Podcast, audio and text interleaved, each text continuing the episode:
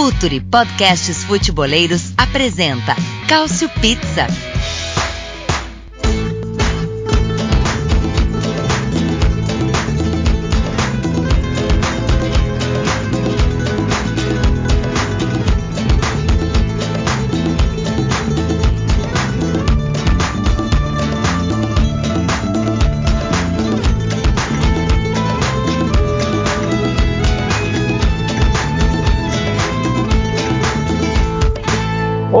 Ouvintes do Future FC, do Cautio Pizza, estamos de volta com o seu podcast de futebol italiano, nossa primeira edição factual de 2020, né? Você que já acompanhou a, a edição com o Murilo Moreira, a edição histórica, que vai ser uma coisa que a gente vai repetir muitas vezes ao longo do ano aí, é, podcasts temáticos falando de história do futebol italiano. Eu sei que o nosso público aqui no Future FC se interessa muito também por ouvir boas histórias, conhecer grandes personagens, enfim, foi muito bacana a repercussão desse Cautio Pizza histórico aí. Quero agradecer aqui ao More pelo trabalho brilhante de pesquisa e de execução. Muito bacana ter o More com a gente aqui no nosso grupo. É, temos muita coisa para falar, vamos discutir muito a história de jogadores brasileiros que batem e voltam na Itália sem deixar grandes marcas. Vamos falar sobre esse recomeço do Milan com o Ibrahimovic, vamos falar do Napoli do Gattuso que não consegue se destacar, vamos falar de mercado,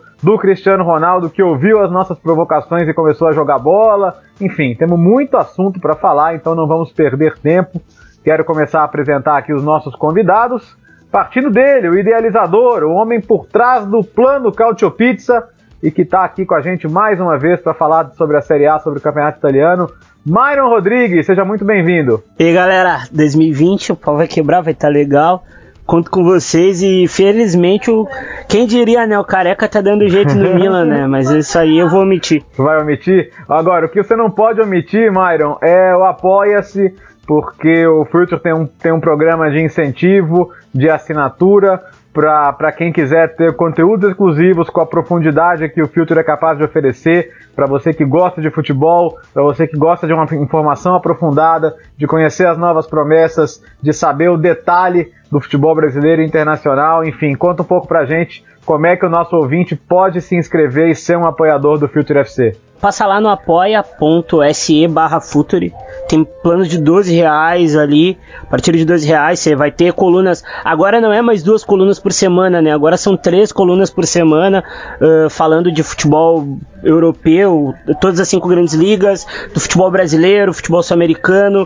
Uh, além dos, das coisas que a gente, já, a gente já deixa liberado aqui no nosso podcast, as outras colunas. Então você vai ter direito a mais. Uh, a mais colunas com conteúdo mais profundo e como diz o outro, né, o jornalismo de qualidade exige recursos, então estamos nessa também, né, Léo? Isso, e qualidade é o que não falta, né? Isso com certeza.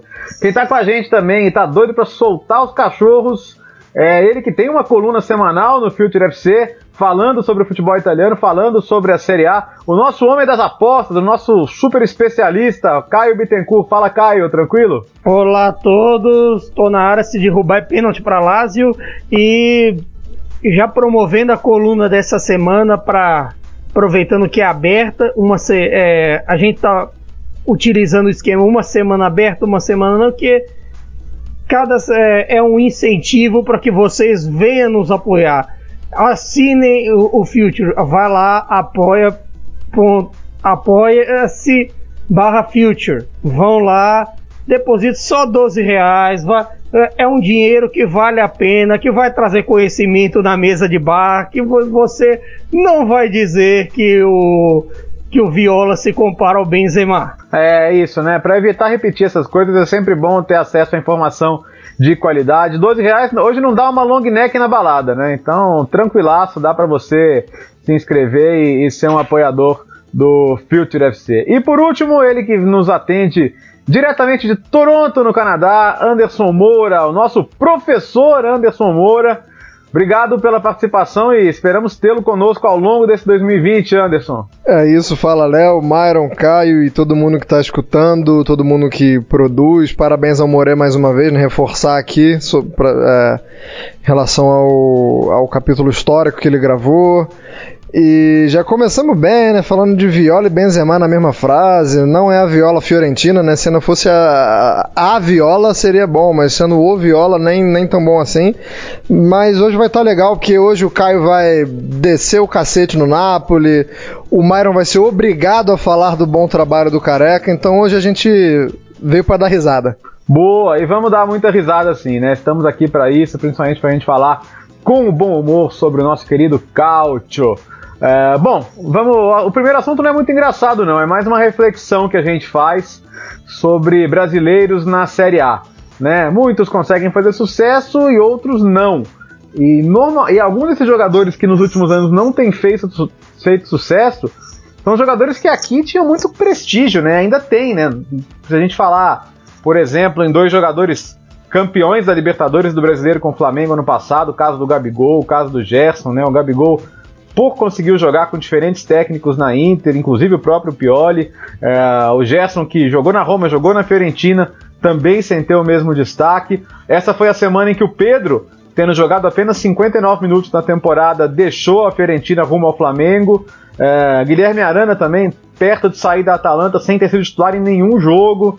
É, enfim, o, o, caso Paquetá no Milan, né, cada vez menos espaço para ele e desejo de sair, né? Espera-se uma oferta do PSG, mas uma oferta que não chega no patamar que o Milan espera, pelo menos recuperar o investimento. Enfim, são muitos os casos, né? São diferentes os casos e eu queria entrar em detalhes. Eu vou, vou começar pelo, pelo Anderson.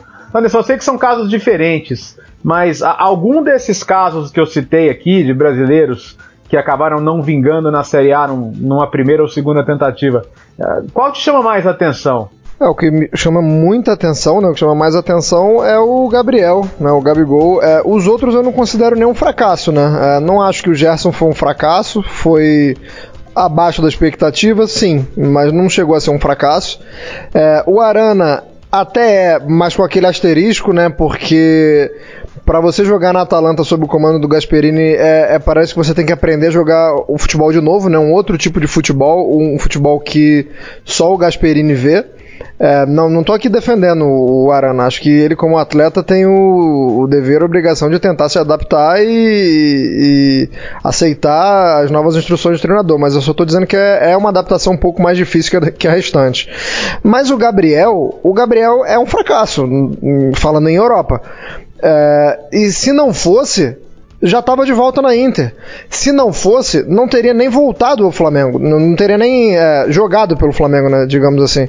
É, porque ele volta para o Santos, é, consegue a artilharia do brasileiro, então assim, seria um movimento natural de um jogador que não está bem na Europa é, dar aquela respirada, dar aquela arejada e depois, daqui, depois da artilharia é, com o Santos, voltaria para a Itália. Quando ele não consegue voltar, né, para Inter ali, para mim já é um fracasso falando de futebol europeu, tá gente? Eu não tô falando que o Gabriel é um fracassado, tô falando que o, que o Gabigol foi um fracasso na Europa. Tanto é que foi também no Benfica, a gente não tá falando só da Inter.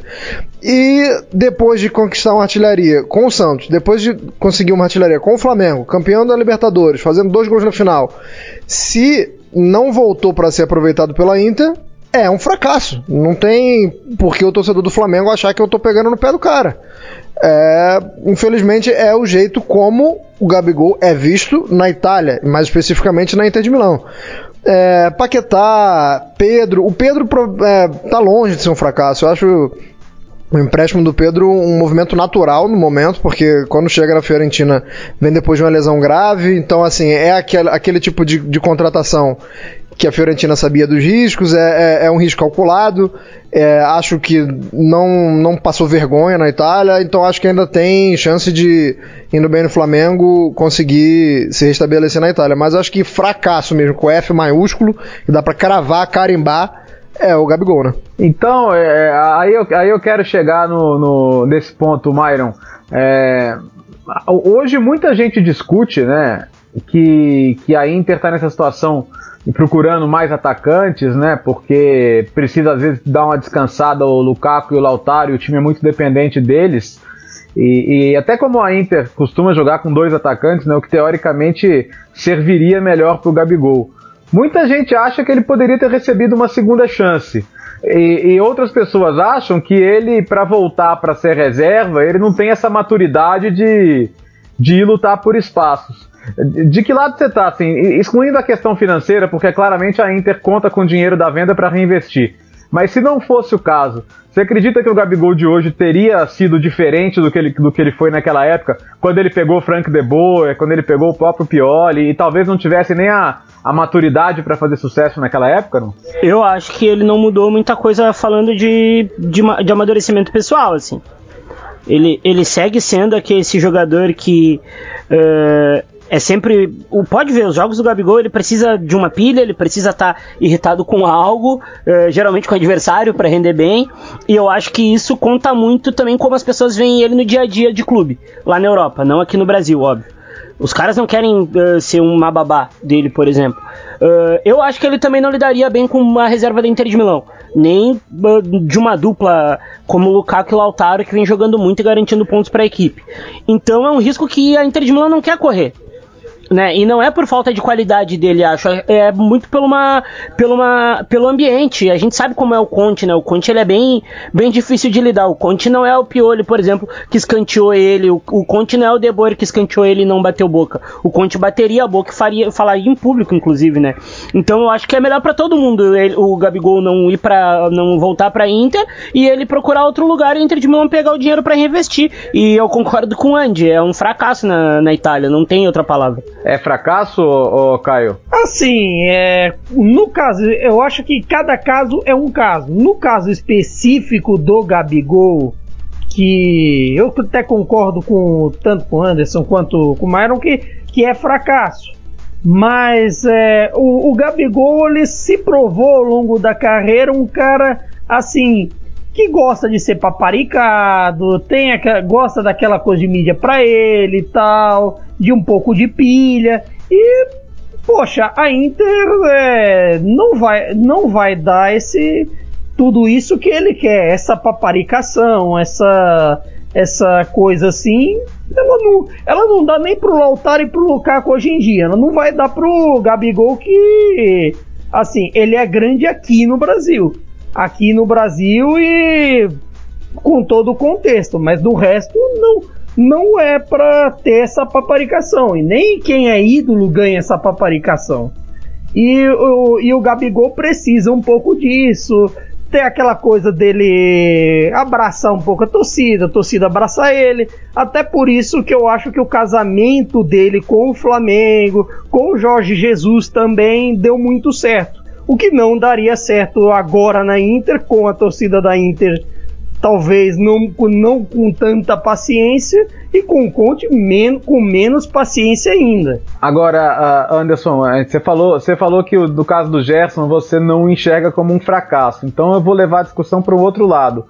Por que, que ele, é, nem na Roma, nem na Fiorentina, conseguiu ser um jogador tão influente quanto ele é, por exemplo, no Flamengo? Você acha que faltou uma compreensão da posição ideal dele, faltou um, um, um, um, ambiente que o deixasse mais à vontade, porque certamente o impacto que ele tem nos jogos com a camisa do Flamengo é uma coisa que a gente não, não chegou perto de ver na, nas duas experiências que ele teve na Itália, né? É, são os dois pontos, né?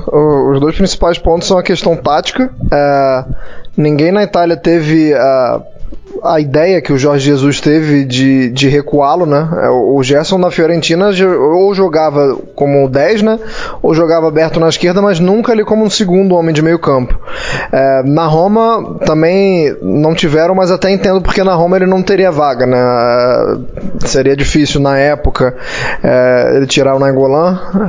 Então, assim, dá, dá para entender. Mas acho que também passa muito pelo amadurecimento do Gerson, porque quando o Gerson sai do Brasil, é, sai do Fluminense, né? Muita gente é, não via com bons olhos a gestão de carreira do Gerson, né? Falando que o pai do Gerson era um cara muito difícil, era um cara que talvez não gerenciasse a, a carreira do filho da, da melhor maneira.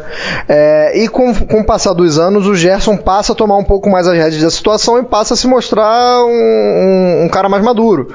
Então, assim, é, eu acho que são, são esses dois pontos. A questão tática dele ter recuado e, e ter sido melhor aproveitado pelo Jorge Jesus.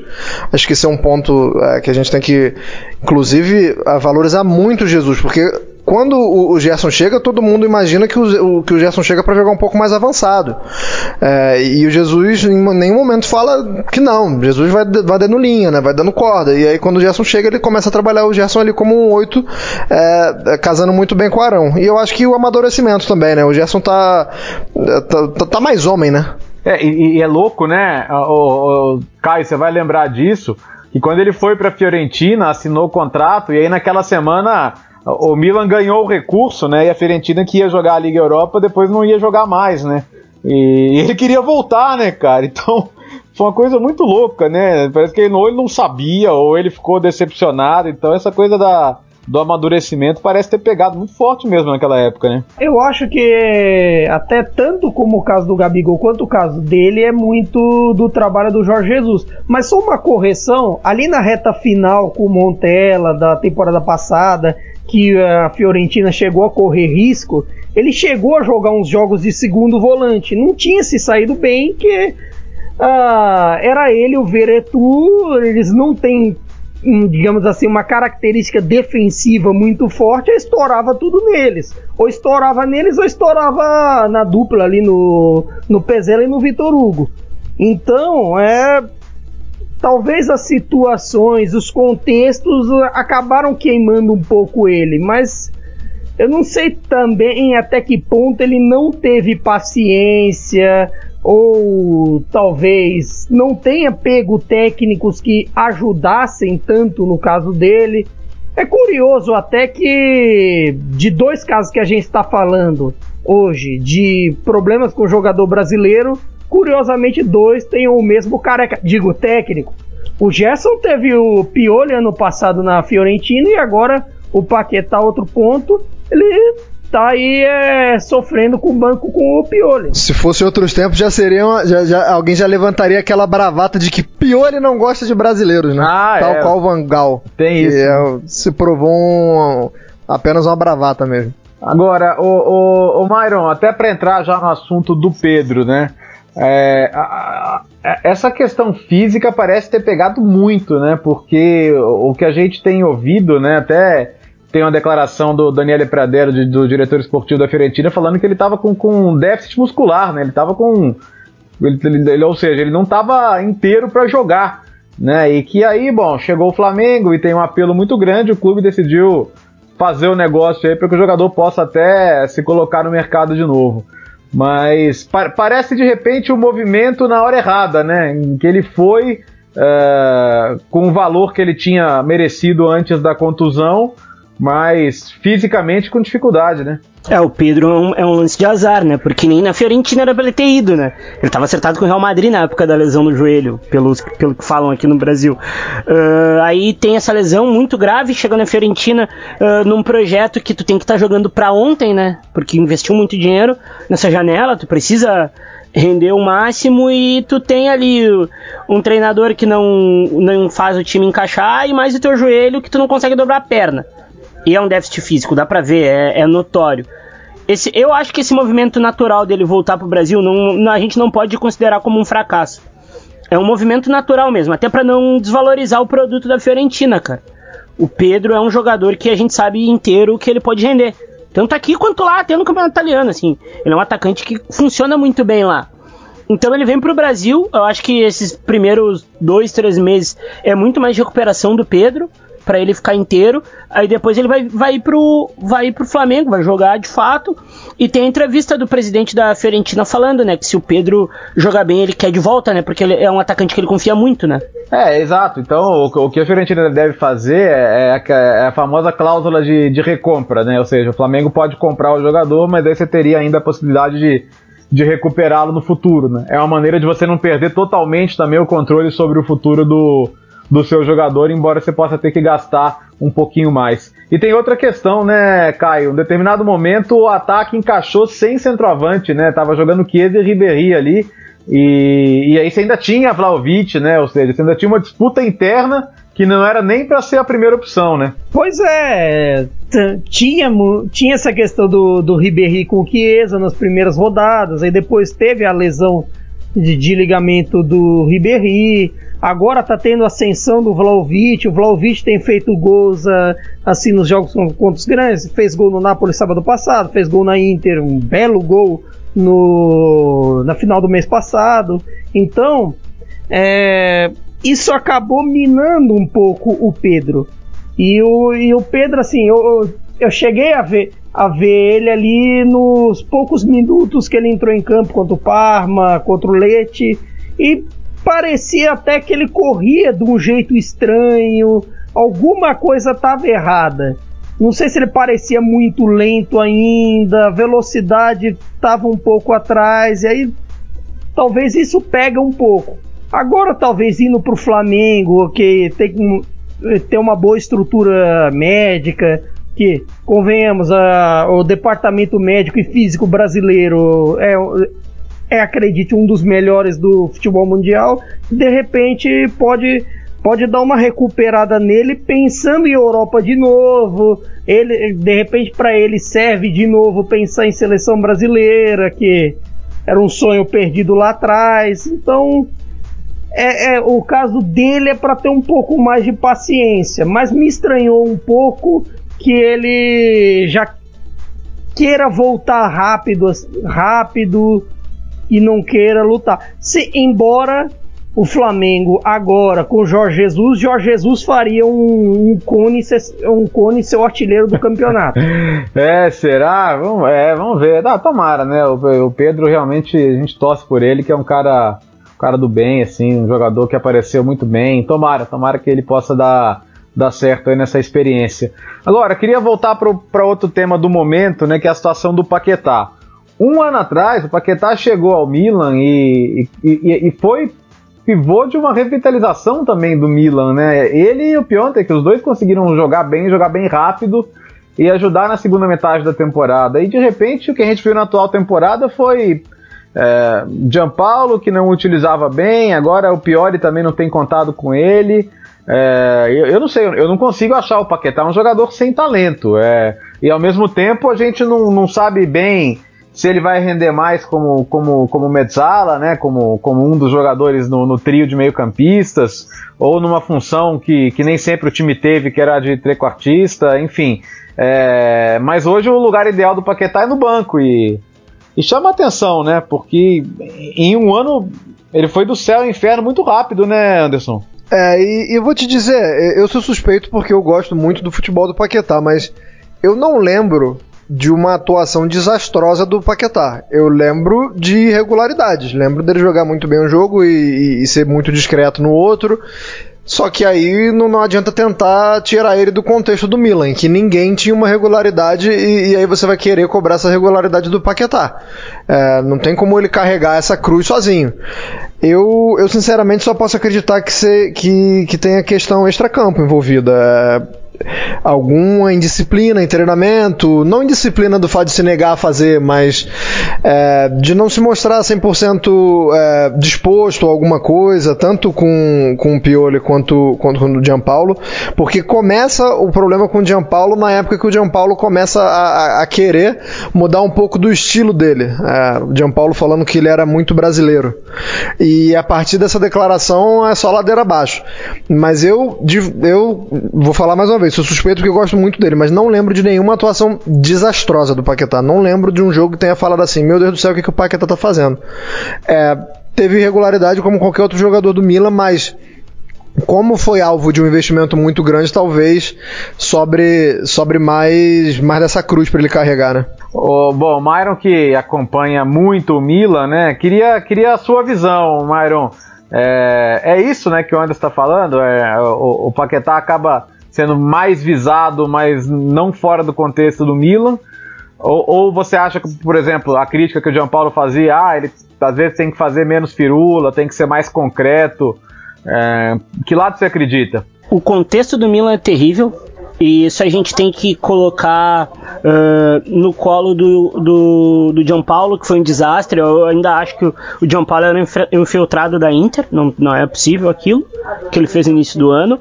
O Paquetá não desaprendeu a jogar bola, porque com o Gattuso ele foi muito bem. E também, cara, o Pioli, agora que o time tá se acertando, agora que é hora de soltar mais o Paquetá para jogar. Tá certo, ele tem, ele tem irregularidades, mas é agora a hora que tem que soltar o Paquetá para jogar. Porque tá todo mundo melhorando, cara. Benasser tá bem. Theo Hernandes nem se fala, Romagnoli naquela regularidade monstra. A, cara, até o Ibrahimovic chegou e melhorou muito o time no jogo direto. Então, o treinador ele tá ali para ajudar, sabe? E o Paquetá foi um cara que chegou lá com investimento pesado, um nome muito forte, porque, pô, o que o Paquetá jogou no Brasil uh, credenciou ele a jogar no Milan, né?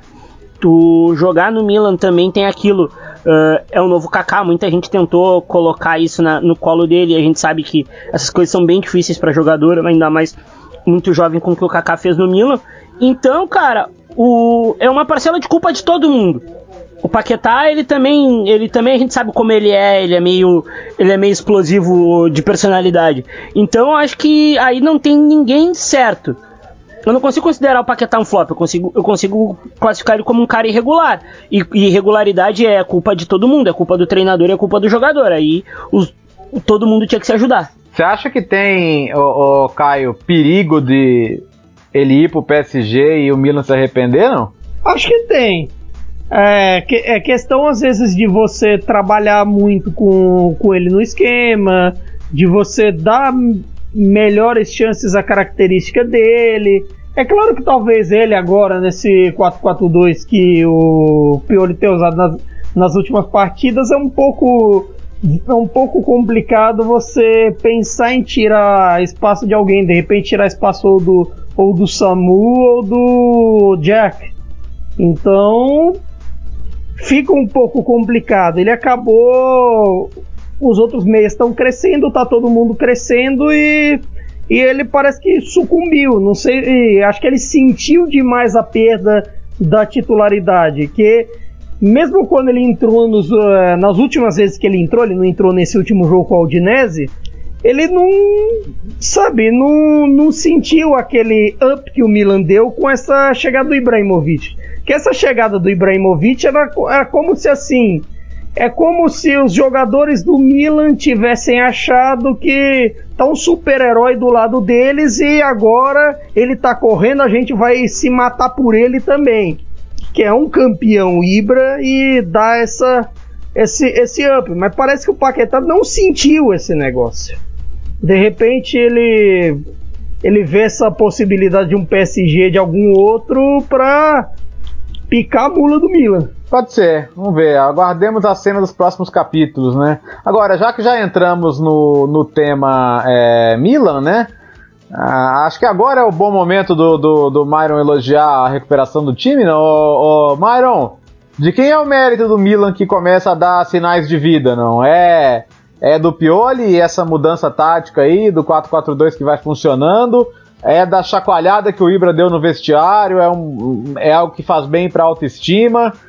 Por que, que o Milan de 2020 não pode não dar a esperança de que vai voltar para a Champions League, mas no mínimo começa a apresentar um futebol minimamente digno? Não, o Careca, o Careca melhorou o time, esse é fato. O time ele tá. Ele, ele aparenta estar tá mais vivo, né, cara? E tem algumas individualidades ali que estão realmente bem, cara. O Castilheiro vem jogando legal sabe? O Ibrahimovic tem esse up da autoestima e tem a qualidade também. Ele aguenta muito mais jogo direto que o Pioli pede. Tem o. Tirando o susto, todo mundo melhorou, né? Sim, pô, o, o Benasser parece que o Benasser tá, sei lá, a gente roubou o Empoli. Oh, aliás, aliás não é possível, o, uma que o Cautio Pizza não zicou, hein? A gente bancou o Benasser e ele, ele vingou, hein? É, bancamos, bancamos até nos como, momentos difíceis. Sim, e como, e como revelação do campeonato também. A gente falou que ia ser a revelação do campeonato esse ano. Ia ser o Ismael. E, cara, ele vem jogando muito. O Theo, pelo amor de Deus, modo Deus, é modo Deus total. Então isso tem muito a ver com o Pioli, cara. Eu acho que o Bremovic é mais ali para março, abril, reta final, pau comendo. Ali a gente vai saber para que ele veio, mas uh, querendo ou não, ele já deixou dele, né? Então, e vem ajudando quem tá jogando do lado. Rafael Leão vem bem também quando entra. Então, cara, o time tem melhorado. Que, que coisa incrível esse Theo Hernandes, hein, hein, Anderson? Se a gente pegar Uh, o, o, que ele não, não conseguiu vingar, por exemplo, no, no Real Madrid, né? E ele, puxa vida, ele, ele parece um, um, um, uma marcha a mais para esse time do Milan, né? É, o Hernandes é mais um motivo pra gente dar uma chibatada no, no Gianpaulo, né? Porque já era pra ele ter entrado e ter assumido a responsabilidade um, no time antes, porque o, o Rodrigues vinha num, num modo muito modorrento, né? Vinha muito mal. Então, assim, todo o mérito do mundo ao, ao Hernandes, está jogando um absurdo. Mas essa já era uma mudança que deveria ter acontecido antes. Ele já vinha pedindo passagem e, e não estava não tava sendo atendido, né? Tava dando a seta para ultrapassar e, e, e, o João Paulo não estava não tava obedecendo. Enfim, a justiça está sendo feita agora. Muito bem. É, aguardemos os próximos capítulos sobre Paquetá, Milan, né, recuperação, pro, pro Mário poder ficar feliz aqui.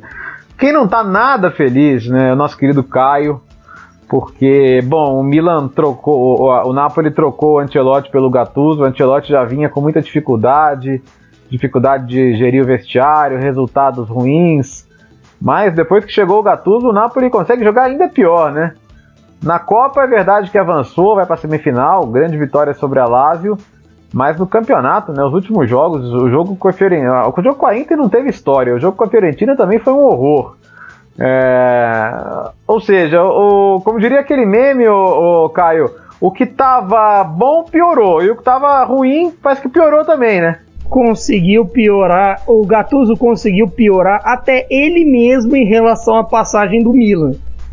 É, normalmente em demissões de, de, de, de cargo, você aprende, você procura uma atualização e tudo mais. É bem verdade que algumas coisas o, Ga, o Gattuso procurou, tá tentando ser mais ofensivo em relação ao cara mais defensivo que ele era em trabalhos anteriores. É bem verdade que os desfalques não ajudam, que a situação de brigas e mais brigas fora de campo não ajuda, que o vestiário parece até meio abandonado, que Aurélio De Laurenti sumiu, que eu, eu acho, eu infelizmente suspeito que para ele ter sumido do Napoli, ter sumido do bar e ter sumido do cinema, alguma coisa boa não tá acontecendo.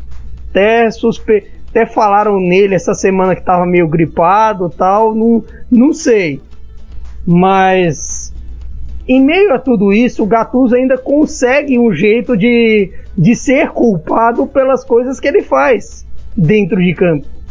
Ele consegue ser culpado por, por, todos, por todos os erros que ele faz. É, que por, eu ainda vou provar, tanto aqui no Cautio Pizza, quanto na minha coluna do Future semanal, que o Gattuso é o, é o técnico com a pior leitura de jogo de todo o futebol.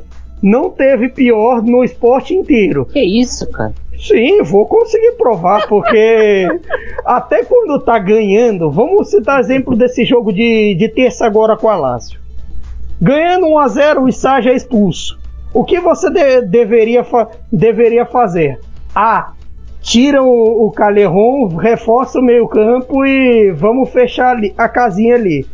B. Mantém o Calerron, tira o Lobótica, que é o único meia, entre aspas, defensivo, porque o Alan estava fora do jogo, e vamos tomar pressão.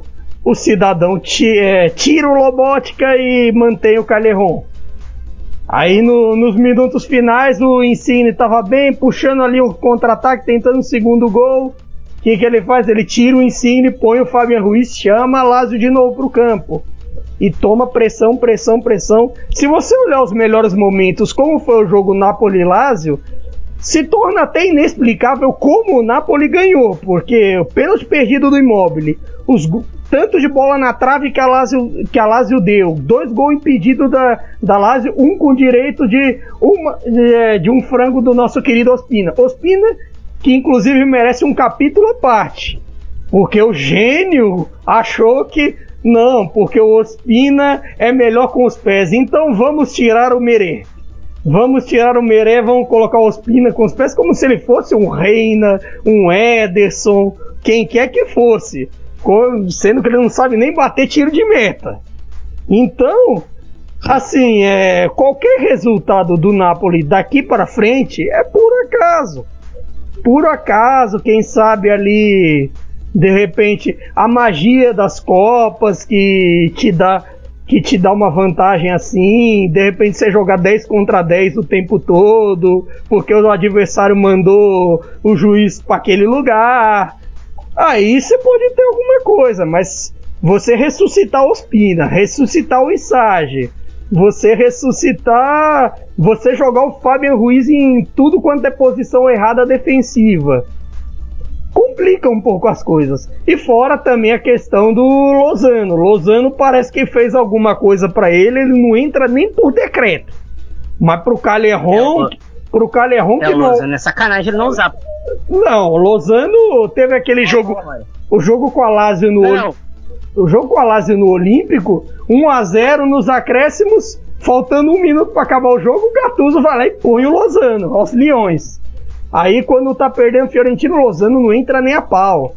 É complicado, mas aí o Calerron com certeza tá fazendo ele feliz lá, correndo para voltar e errando, e errando o cruzamento, não alcançando bola, com a cabeça mais na China do que no no ataque do Napoli, é bem, tá aí a parte desabafo. E o, o que o Gattuso faz com, com o Lozano é sacanagem, cara. O Lozano fez aquele baita jogo contra a Juventus no, com a, no comando do Ancelotti ainda, que o Caio quer ver bem longe, né?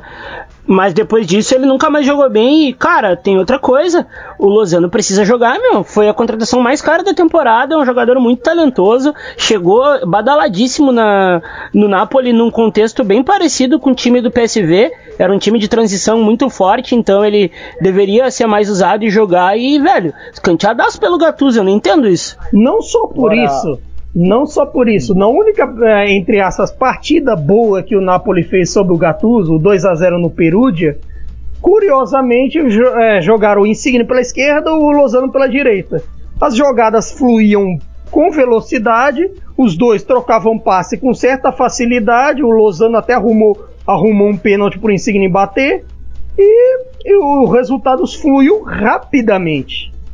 Curiosamente, depois disso, o Lozano não entrou, não entrou mais que não fosse roubada. E, é, e continua lá o Calerron.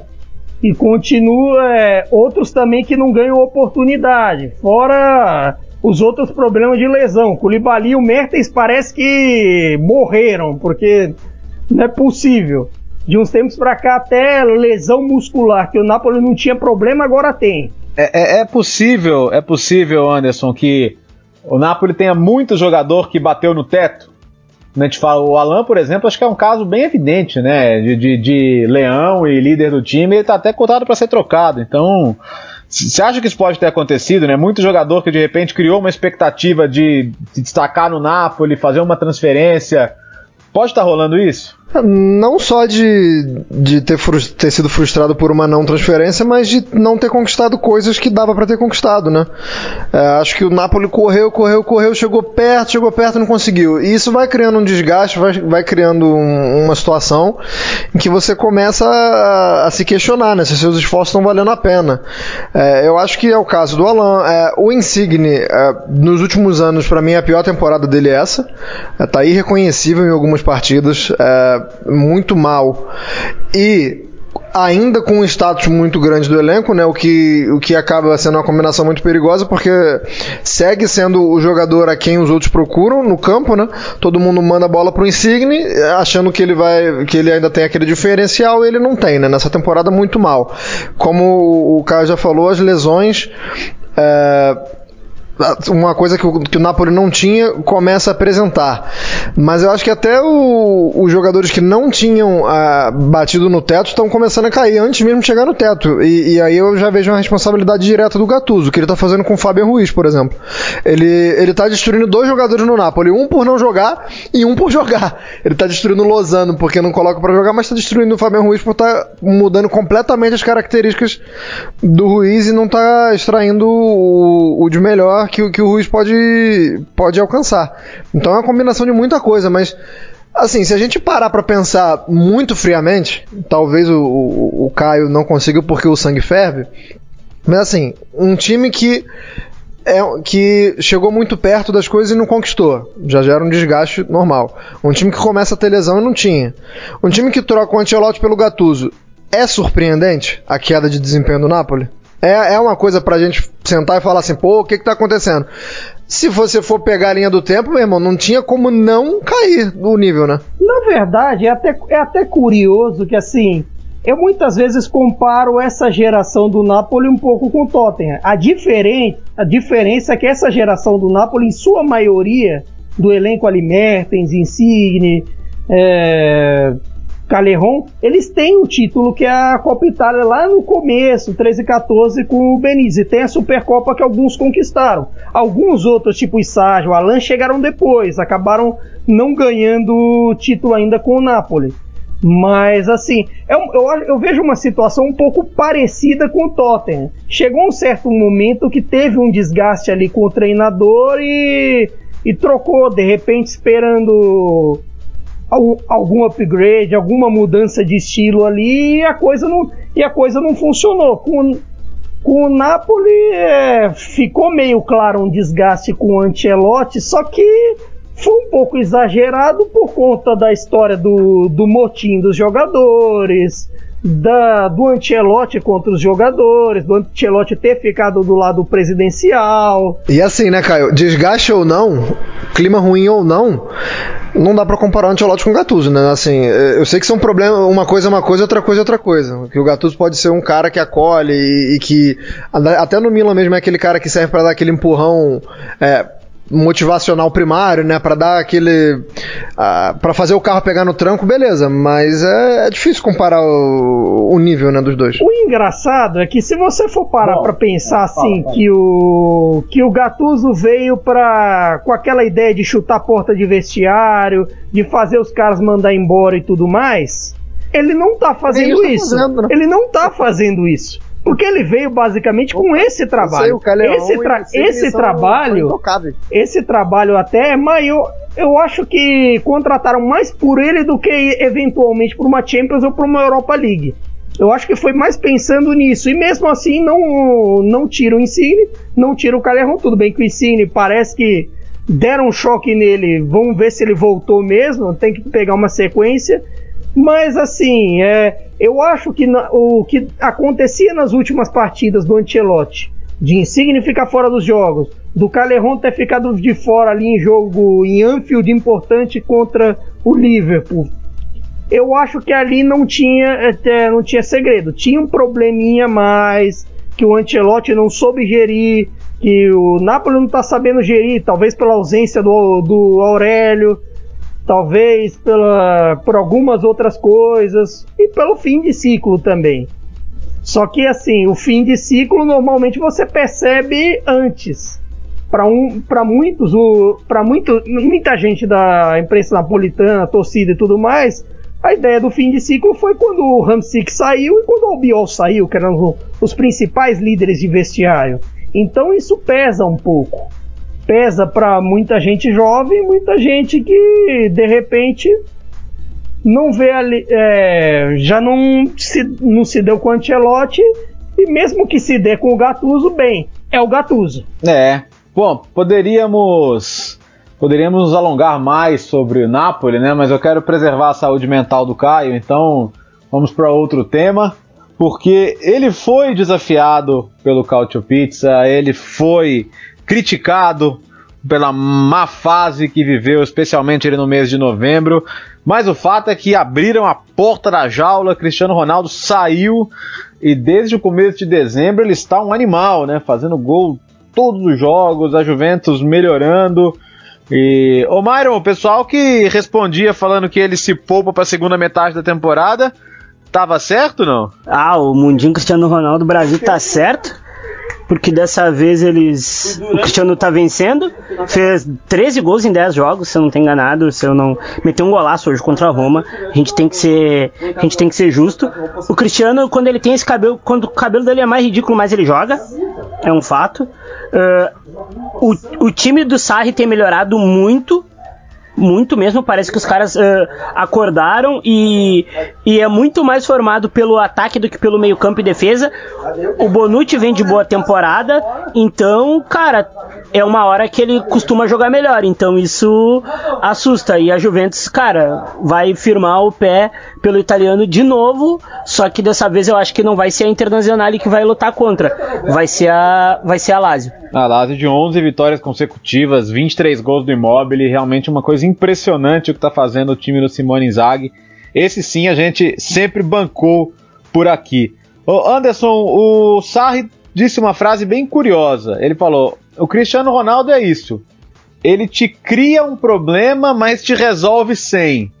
É, o, o, que, o que, que ele quer dizer com essa frase? Ah, o que ele quer dizer é que é, um problema que o Cristiano Ronaldo cria para ele, Sarri, é que é um jogador que ele não pode relar a mão, né? Ele não pode tocar, porque quando, no pior momento do Cristiano na temporada, começa-se a falar, pô, mas o Dybala tá bem, o Higuaín tá bem, será que não vale a pena dar uma, uma segurada no Cristiano? É, assim, muito cheio de dedos, né, sempre que se, se ventilava essa, essa, essa possibilidade, falando assim, não tem como jogar os três juntos, ou não tem, ou não tá na hora de descansar um pouco o Ronaldo, então acho que o problema era, era muito mais nesse sentido, que o Sarri não se via numa posição confortável de, de tocar no Cristiano Ronaldo e de, de tirá-lo do time. Mas é, eu acho que o Myron tocou num ponto muito muito importante. E, e aí as Cronaldetes vão ficar chateadas comigo, talvez. Mas eu acho que. Eu acho que o, o time melhorou, né? Como um todo. Eu acho que o, é, é uma consequência o Cristiano Ronaldo ter melhorado. É, o Pjanic é um cara que. É, o Pjanic jogando bem, todo mundo joga bem. O Pjanic jogando mal, todo mundo joga mal. E eu acho que o Pjanic dando uma melhoradinha é, acabou acarretando essa melhora do Cristiano. E eu acho que o Dybala também vivendo um momento muito bom, né?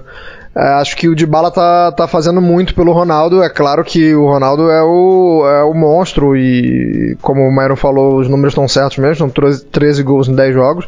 E ele é o cara e ele. E, e não tem ninguém que se aproxime dele, mas eu acho que o, o melhor funcionamento dele, na verdade, é, é, é um time funcionando melhor. É, é, é, o, é, o melhor, é a melhor Juventus do Sarri, essa de janeiro, ou, ou, Caio? Talvez. É, se, for, se for prestar atenção na evolução da equipe, como ela tem engolido os adversários, até mesmo nesse primeiro tempo dessa quarta com a Roma, foi ali um 3 a 0 que um 3 a 0 saiu barato. Poderia ter sido mais. É, então é um projeto em evolução que de, curiosamente depois que colocou Higuaín, Dybala e Ronaldo os três juntos, que o Sai falava que era só em time na, na mesa do bar e tudo mais. Curiosamente, esses, esses três juntos se adaptaram muito bem uns aos outros e e a coisa tem funcionado muito bem. O, o time tem criado mais, tem, tem gerado mais a partir disso, porque não são só eles, até alguns aparecem, como nessa quarta o Bentancur também fez um belo gol. E eu acho que até está crescendo na hora certa na hora certa para a reta final da Copa, na hora certa para a reta final do campeonato e na hora certa pensando em Champions League, que é o grande, a menina dos olhos da Juventus. Muito bem. É, é isso, tá, tá perto aí da volta da Champions League e a Juventus vem jogando melhor, né? Isso é bem interessante a gente destacar. E, bom, ô, Caio, já que você está com a palavra, queria falar um pouquinho de mercado, né? Esse é o último, essa é a última edição antes do fechamento do mercado. Claro que o mercado pode nos surpreender na reta final, mas tem muita coisa girada em torno da Inter, né? Do, dos pedidos do Conte para fortalecer o elenco. Tem essa novela Eriksen, né? Que parece que vai dar, né? O jogador quer sair, a, a distância entre a pedida e, e, e, a oferta não é impossível de, de você cobrir. A negociação do Gabigol com o Flamengo vai sair também. Então deve rolar. E, e, essas buscas pelos alas, né, que são buscas polêmicas, né, o, o, o, Moses que foi campeão com ele no Chelsea, praticamente não teve em nenhum outro lugar o rendimento que ele teve com o próprio Conte no Chelsea. O Ashley Young, que é a torcida do Manchester United, que queria ver pelas costas já, mas são dois jogadores que chegam para ajudar, né? E, e, como é que você acha que esse mercado da Inter na reta final vai, vai ajudar a, a não deixar, por exemplo, a Juventus escapar, né? Porque piscou já tá a quatro pontos. É, ultimamente, não só no italiano, como em muitos campeonatos, espanhol, inglês, alemão e por aí vai, você perdeu já é uma sentença de. Perder um jogo já é uma sentença de morte na corrida para o título. Especialmente quando você briga com o adversário com a Juventus. Mas no caso da Inter, é, evoluir o elenco é parte do processo, não apenas para agora, para o campeonato, para a Copa e, pra, e talvez para a Europa League, a depender da vontade do Conte. É também para pensar no futuro, que o, porque o Conte, alguns desses jogadores já, com, já contratados, é, eles têm eles já eram é, meninos dos olhos do Conte há muito tempo. O Ashley Young, ele no Chelsea, ele vivia querendo trazer o, o Ashley Young. O, o Moses é, viveu seu melhor momento no Chelsea justamente com o Conte. Agora não tem, é, não tem mais jogado no Fenerbahçe por lesões. E tem, tem a questão do centroavante reserva, que o Giroud parece que não vai, aí vão, vão ver esse negócio da negociação do Politano com o Napoli, já que a, a, troca dele com o Spinazzola na Roma não deu certo. Agora vão ver uma Politano por Llorente, mandar o Llorente para Inter, o Llorente que tanto fez o Conte sorrir nos tempos da Juventus. E que a Inter precisa de um atacante reserva e a questão do Mezzala a questão é ver se o Eriksen, que é o que tudo indica, vem, vai se adaptar ou se é, ou se a Inter, o Conte vai inventar uma daquelas soluções tá, e tudo mais para isso. É claro que alguma, algumas é, notícias de troca são meio esdrúxulas, tipo essa do, de troca do Alan por, ver, por Vecino que o Di Marzio soltou nessa quarta que estamos gravando o podcast é esdrúxula, porque os dois não têm não tem necessariamente o mesmo valor e nunca iam aceitar uma dessa. Mas é. Essa, essa eu fiquei, fiquei maluco também, não, não impossível. Não, eu, eu acho que assim, é aquela cota de notícias que de Mars e Peduladão sol, soltam para tipo assim, ô, oh, solta essa absurda aí pra dar uma despistada no, no outro time, ou para ver se alguém quer, porque não é possível. E realmente tem umas dessas. Então, assim, pensando no Mezzala, eu acho que agora a Inter desistiu de vez do Vidal por agora e vai ver o que vai, o que vai ser do Eriksen. Se vem agora, se se acerta as coisas vem em julho, que negociando então. O Eriksen é, tá com a cabeça nas nuvens e o, o cor, só o corpo tá presente lá, em, lá no White Hart Lane. Então, é ver como Inter, é, como vai ser esse mercado da Inter. Ô, ô Myron, é, é, Ashley Young e Moses é que o Conte gosta do modo hard, não? Ah, o Conte, ele. Eu acho que o Conte, ele deve. Todo dia que ele acorda, ele acorda vai montar o elenco, ele deve pensar: como eu vou irritar todos os meus torcedores? Aí ele vai lá e monta o elenco. E, e, isso foi até na seleção italiana. A, a, gente precisa lembrar. Cara, ele, ele fez o Estoraro jogar na Juventus. A Juventus que batalhou por Champions League, o Estoraro jogava volta e meia. Foi, foi, jogou legal, era o reserva imediato do Marquísio. Uh, no ataque ele jogava com Zaza. Uh, na, na, no, no Chelsea era Vitor Moses. Eu não, entendi, eu não entendi ele com, com como a gente pode dizer, com o mercado, até o mercado do, do país ali, tu podendo mexer, mexer nos nomes do país para trazer gente, sabe? Eu não, eu não, consigo entender que ele já desistiu do Birag, por exemplo. Sabe? O, o Conte, às vezes, ele. ele Eu acho que o Conte se entedia muito, ele gosta da dificuldade, ou ele gosta de reclamar também, né? Ele, ele é um cara que curte muito reclamar do, dos dirigentes, mas ele e o Marota se dão bem, então, né? Isso vai ajudar. Mas eu não entendi Conte e Ashley Young, cara. Talvez seja pela aquela coisa que o Conte gosta, né? O Conte ama caras experientes. Uhum.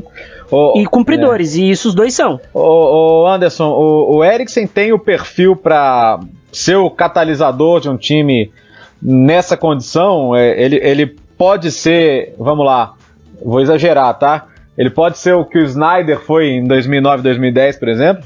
Eu vou ser muito sucinto aqui, pouquíssimas palavras. Querendo sim, mas o Eriksen se mostrou um grande vagabundo, né? Ah. Depois de desse problema de querer sair e não sair, não foi um bom profissional. E aí, como é que você vai ter a, a, a ciência, né, ou a certeza de que ele tá ali querendo e que ele vai é, remar com todo mundo na mesma direção? Ficou eu com, comigo o Eriksen ficou muito queimado foi, foi bem vagabundo nessa. né, é, não, não, não foi muito profissional é, nas- lidando com essa situação lá no Tottenham. E a partir daí você começa a sempre se questionar se ele vai estar afim ou se ele não vai estar. Querendo? Sim. Mas nunca saberemos se ele quererá. Rapaz, Ah, que- eu posso que- falar- quem posso diria? fazer- Fala. Posso fazer uma pergunta sobre o Eriksen? Vocês viram que, que ele tá ficando? Não. Careca, né? Careca. Então, tá ficando careca. Quando ele tinha cabelo, ele não fazia isso aí. Isso daí é ele alertado não- faz Pode ver.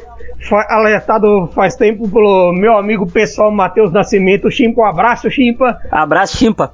Que viu? O cara vai ficando careca, ele vai ficando vagabundo, cara. Pode ver aí, pode ver. Pode fazer a, pode fazer a pesquisa. Ali é um caso perdido. Não, eu tô pensando aqui, quem, quem diria que a ofensa mais séria de, de alguém nesse Cautio Pizza não ia ser do, do Caio, um cara do Napoli, mas ia ser do Anderson Moura ou Eriksen. Ué, mas eu só trouxe fatos aqui. Ele, ele- claramente ele jogou a toalha. É, ele jogou a toalha e falou assim: Ah, vocês não, não vão me vender, não? Então tá tranquilo, tô ganhando meu salário aqui, tô, tô de boa, vou, vou treinar porque tem que treinar. No caso dele, ele meteu um problema de vocês aí que. Vocês que lutem. Exatamente, vocês que lutem pela Champions, pela, pelos títulos na Inglaterra, porque. Assim. E outra, se o Eriksen continuar com essa atitude, quanto tempo o Conte vai dar linha nele? Ah, eu, eu acho que o Corte dá um soco nele. Não, Conte ele vai sair ali na Não, porrada. não, não dura seis meses, velho. O Conte é maluco, é bom a gente lembrar, né? E se o Conte, assim, se o Conte dá linha em cara rápido, mesmo jogando bem, que eu, eu acho uma, uma negociação que pra mim é meio inexplicável, porque ele desempenhou bem quando resolvido. O Valentino Lázaro emprestado pro Leipzig, é o que tudo indica. Poxa, eu acho que ele que ele não merecia o empréstimo. Acho que ele merecia umas chances na Inter mesmo, mas o Conte tem dessas. O Conte tentar entender a cabeça do Conte é um pouco complicado. Às vezes Vou, vou tentar vou tentar traduzir um pouco pra galera que talvez não acompanhe muito futebol italiano, pessoal do Brasil. O Conte tem um quê de cuca, né? Ele gosta muito de um bruxo. Ele, ele se abraça ali em certos jogadores e já era. Ele não muda a ideia dele. Ele nesse nesse quesito ele é muito parecido com o Cuca. é o Murici no auge. Murici no auge ali com o Richarlison, com o Edinho no Fluminense. Até os três zagueiros ele gosta, né? Até os três zagueiros. Ó, gente, eu vou, eu vou cortar antes que você chegue no professor Valdemar aí, tá? Aí não, não, pô. Aí não, né? Abrir uma caixa de Pandora, né? Desculpa. ah, não, eu vou cortar porque o tempo acabou, é por isso, só por isso, porque o papo tá bom. E que bom, que bom que a gente termina querendo mais. Mas teremos mais daqui a duas semanas, se você está nos ouvindo aqui no dia do lançamento. É, mas já quero agradecer a todos vocês, estaremos mais próximos aí da- das competições europeias quando tivermos a próxima edição. Poderemos fazer um balanço no mercado de janeiro, já que ele terá terminado. Vamos ver como é que vai estar essa briga da Série A, porque ela tá muito boa, né? É, é engraçado, né? Você tem três times na briga aí. Aí se der Juventus, vão falar, ei, mas é Juventus, toda. ai, ai, ai." Aí se der outro time, vão falar, é, mas que vergonha, Juventus. ai." O pessoal só quer saber de reclamar, então eu já tô bravo. E os caras esquecem que o campeonato tá bom pra é, caralho, o né? campeonato tá muito bom, eu é tô por satisfeito, isso que eu gostando, odeio né? comentarista de classificação. Comentarista de classificação é um sujeito que, eu, quando eu for ditador do mundo, eu vou proibir. Que isso? Tá dito. Tá bom. Eu não vou falar que eu voto em você, porque você vai ser ditador, então você não vai precisar de votos. Ah, não, Mas, você vai estar no meu maneira- governo. Muito bem, gente. Deixa eu fazer a última rodada então com vocês. Anderson Moura, direto de Toronto. Ele que deixou algo no forno, então eu não quero me alongar demais. Obrigado, viu, Anderson? Não, tá tudo, tudo, tudo safo aqui. Só liguei o forno pra pré-aquecê-lo. Tem receita que você precisa já do forno aquecido. Mas Obrigado, viu? valeu aí demais e eu previ que teríamos boas risadas no, no, no, programa de hoje e, como não poderia ser diferente, tivemos, né? Muito obrigado aí e saudações a todos. Obrigado, obrigado Anderson. Caio Bittencourt, obrigado. Espero que a gente possa se encontrar em situações melhores em relação ao Napoli, mas sempre muito boa a sua participação. Recomendo que vocês leiam as colunas semanais do Caio no Future FC. Obrigado, viu, Caio? Obrigado a todos. Espero que o pessoal, o pessoal que nos ouve tenha se divertido tanto quanto a gente, tanto quanto eu ao fazer esse podcast. Mas como último destaque, um destaque negativo aqui pro Torino, que eu acho que se não existisse o Napoli nesse campeonato, ele seria a decepção número um desse campeonato porque pela irregularidade nos resultados, pelo tanto que perde de ponto em casa. É claro que agora tem, tem seus momentos, chegou, ganha duas. É a equipe que vai, né, vai em Roma, ganha da Roma, aí chega em casa, vai vai perde para Spal, perde para o Sassuolo que não ganhava dois meses. É uma irregularidade do time do Mazar e do, do Belotti de todo mundo que não dá para entender. Muito bom. Obrigado, obrigado, Caio. E por último, obrigado a você, Myron Rodrigues. Obrigado por ter criado este podcast e por estar sempre conosco aqui. Só reunir maluco, né, para falar de futebol é impressionante. é, ainda bem que a parte que, que não vai pro ar, graças a Deus não vai pro ar, só quem vai ouvir é o Arthur. É, quero agradecer a vocês, nossa audiência aí, 2020. Muita coisa vai rolar que o Milan volte a jogar bem. Tem jogo sexta-feira contra o Brescia. Se perder pro Brescia, vou ter que ir lá pra Milanello pichar. Finita la Pazzi. E é isso, valeu, viu, gurizada? Boa, Bom 2020 pra nós aí. Pra nós, pra nós. Já agradecendo também, sempre, ao Arthur Barcelos, o nosso editor do áudio aqui, que deixa limpinho pra você, fininho pra você, pra você ouvir na melhor qualidade possível o nosso Cautio Pizza. A gente volta logo pra edição 40 Arrivederci, tchau!